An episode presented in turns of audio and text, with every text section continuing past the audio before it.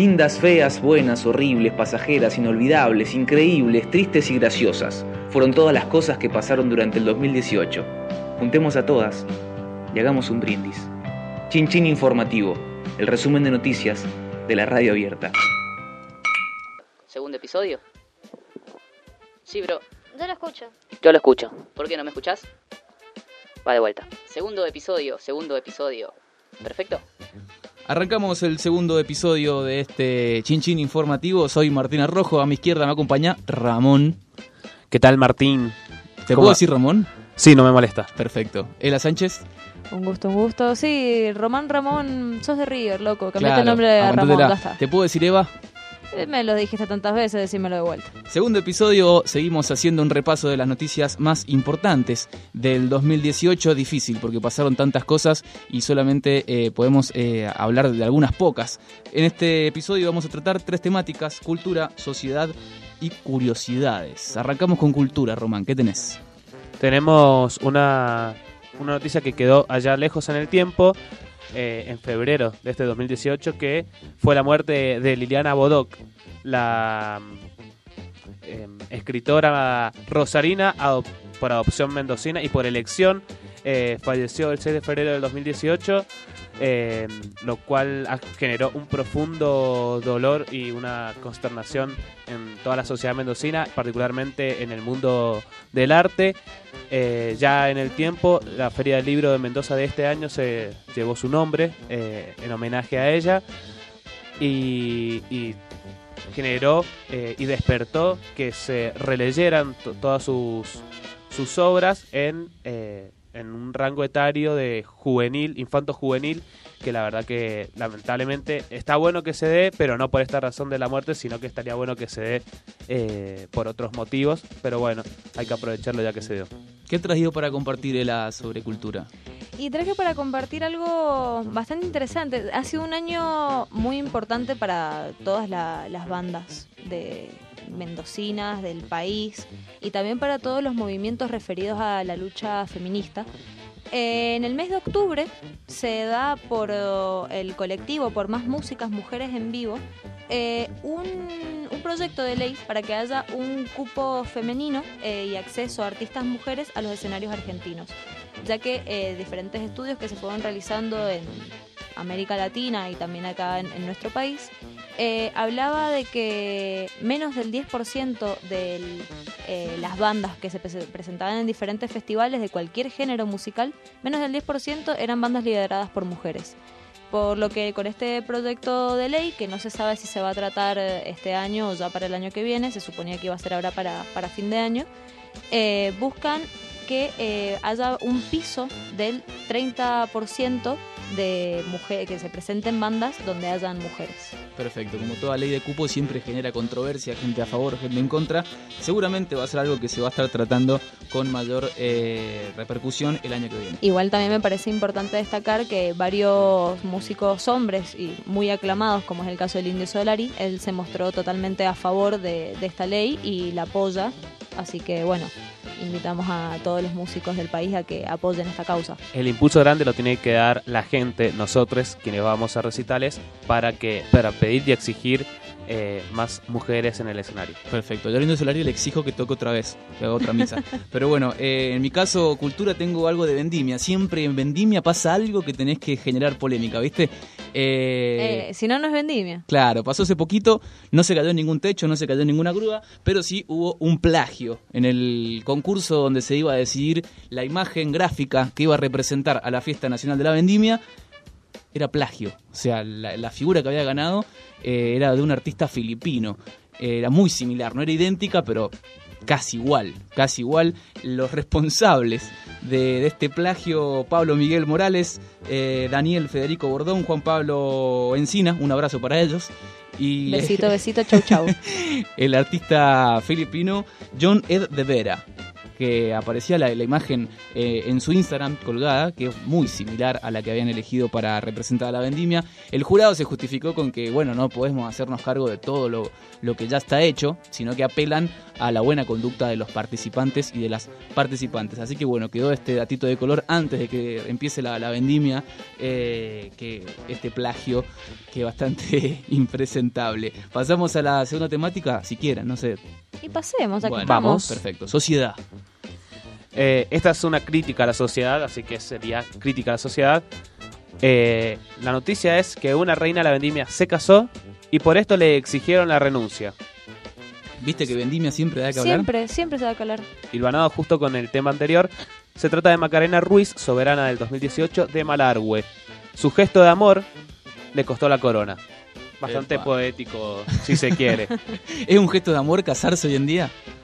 Depende. Depende de cómo entendí el amor. Parece, sí, parece más un gesto anticuado, pero bueno, nada. Todo bien con Macarena, que por su decisión y elección de, de casarse, eh, no va a poder ser eh, eh, la reina. Aunque Sí, que de todas formas, algo que eh, habla también, porque ella era soberana de Malargüe, eh, había salido en la- el nuevo reglamento sobre vendimia. Se había dicho que las reinas podían estar casadas, tener hijos, estar embarazadas, no, no iba a haber inconveniente con eso, pero dejaban a disposición de cada departamento si incluirse o no en este nuevo reglamento y Malargüe no lo hizo. Perfecto. Ela Sánchez, de Sociedad, ¿qué ha traído para compartir usted? De sociedad, la verdad un caso que viene movilizando a la provincia, al país y al mundo hace ya oh, un, un par de años, que es el caso Próbolo. Eh, la monja Kosaka Kumiko también va a ir a juicio, ella está imputada eh, en total por seis hechos en los que exalumnos del colegio la acusan como autora tanto de abusos, de encubrir y hasta de entregar a algunas víctimas a, los curas que ya están en, otro, en otra parte del proceso. Ella estaba con eh, prisión domiciliaria y por todas las acusaciones que se están, eh, que la investigación ya está dando varias pruebas sobre esto, han decidido que van a elevarla a juicio y que eh, no quitarán esta prisión domiciliaria por el riesgo eh, de que salga del país. Bien, bueno, algo que pasó hace poquito, la denuncia de Telma Fardín de, haber sido violada por el actor eh, D'Artés al tener 16 años, que generó una repercusión gigantesca en todo el país y desencadenó una ola de scratches gigantesca también, ¿no? Con el hashtag Mirás cómo nos ponemos, eh, aparecieron scratches por todos lados. Acá en Mendoza se sintió muy fuerte también en todos los colegios universitarios, en las facultades, en casi todos los ámbitos, ¿no? Me parece que las redes sociales se vieron colmadas por scratches. Eh, pasamos a las curiosidades. ¿Qué, qué tendrá de curioso este 2018? A ver. No, qué, qué curiosidades más curiosas, valga la redundancia. Ni monstruo ni pez, Epa. Mutante, la anguila que, que asustó a vecinos de Carlos Paz. La verdad que es compleja esta noticia porque eh, quien nos escuche va a tener que buscarlo porque la verdad que es indescriptible la, Sí, la no, imagen. La tenés que ver. Irreproducible. Que- sí, pero sus- esto sucedió en Carlos Paz, en la provincia de Córdoba, que no es ni un monstruo ni un pez mutante. Es una imagen rarísima, rarísima, así que invitamos a quienes nos estén oyendo o nos vayan a oír que busquen est- esta noticia porque la verdad que los va a dejar curiosos y atónitos. Perfecto. Eh, la Sánchez, de curiosidad. Y yo la verdad que esta noticia me hizo muy feliz porque mezcla dos cosas que a mí me apasionan mucho, la docencia y los memes. Una docente en Estados Unidos para calificar las tareas de sus alumnos empieza a utilizar memes. Ella considera que esto, o sea, además de tuvo muy buena repercusión tanto en los alumnos como en los padres como en los otros profesores, ya que ella plantea que la incorporación de la cultura pop en la educación actual eh, es algo muy interesante porque le terminan eh, de dar como el interés que a veces falta en los niños a la hora de estudiar, que sabemos que es una instancia bastante complicada. Eh, a los niños la verdad que le- les gustaba mucho y subían historias a sus diferentes redes sociales mostrando eh, a esta profesora buena onda, digamos, que eh, cuando no ponían, no contestaban alguna pregunta, les ponía memes como diciendo por qué no has escrito nada, eh, les los felicitaba, en algunas otras de manera chistosa cuando desaprobaban, pero todo de- desde un ámbito del, del respeto muy interesante que ha tenido una muy buena repercusión. ¿Alguna vez se preguntaron qué harían con 440 millones de euros? 440. Sí. ¿A cuánto está el cambio para? Bueno, eh, un australiano lo va a invertir en hacer la réplica original del Titanic, el barco que se hundió en 1912. Eh, supuestamente va a salir a flote en el 2022 aproximadamente. Es la réplica original, igual que el Titanic, eh, pero aseguran desde la empresa que va a tener todo lo, lo- lo óptimo para asegurar eh, la vida a los tripulantes, ¿no? ¿Qué, qué confianza, la verdad. ¿Irá, irá, irá a replicar el iceberg o no? Esperemos que no, no sé. Capaz que está el chiste. Sería muy morboso de su parte. Resumen de noticias del 2018, tocamos las temáticas de cultura, sociedad y curiosidades. Tenemos que brindar porque es fin de año eh, y no, no necesariamente hay que brindar con todas cosas alegres, me parece. Se brinda, se junta todo, se brinda. En el episodio primero brindamos con un Pa- Fernet. Para Sí, eso está el brindis. Claro, brindar se por cosas amargas, por cosas buenas. Es como un momento de encuentro, ¿no? Ahora vamos a brindar con un Campari, un poquito más tranqui, me parece. Tranqui, más de moda. ¿Se respeta el 30-70 en el Campari o no? No, más un 40-60. 40-60, 40% de Campari, ¿qué ponemos? 40% de amargura. Eh, mm, La gran cantidad de scratches. scratches. Porque est- estuvo en todos los ámbitos.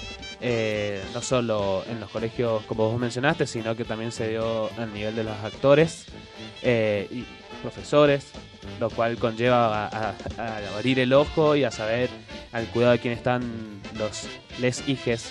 Así que creo que es una noticia amarga, pero no el hecho de que salga, sino el hecho de lo que hicieron estas personas. Claro, visibiliza algo bastante horrible y terrible que está buenísimo que, que lo empecemos a, a cambiar y a tratar de otra forma.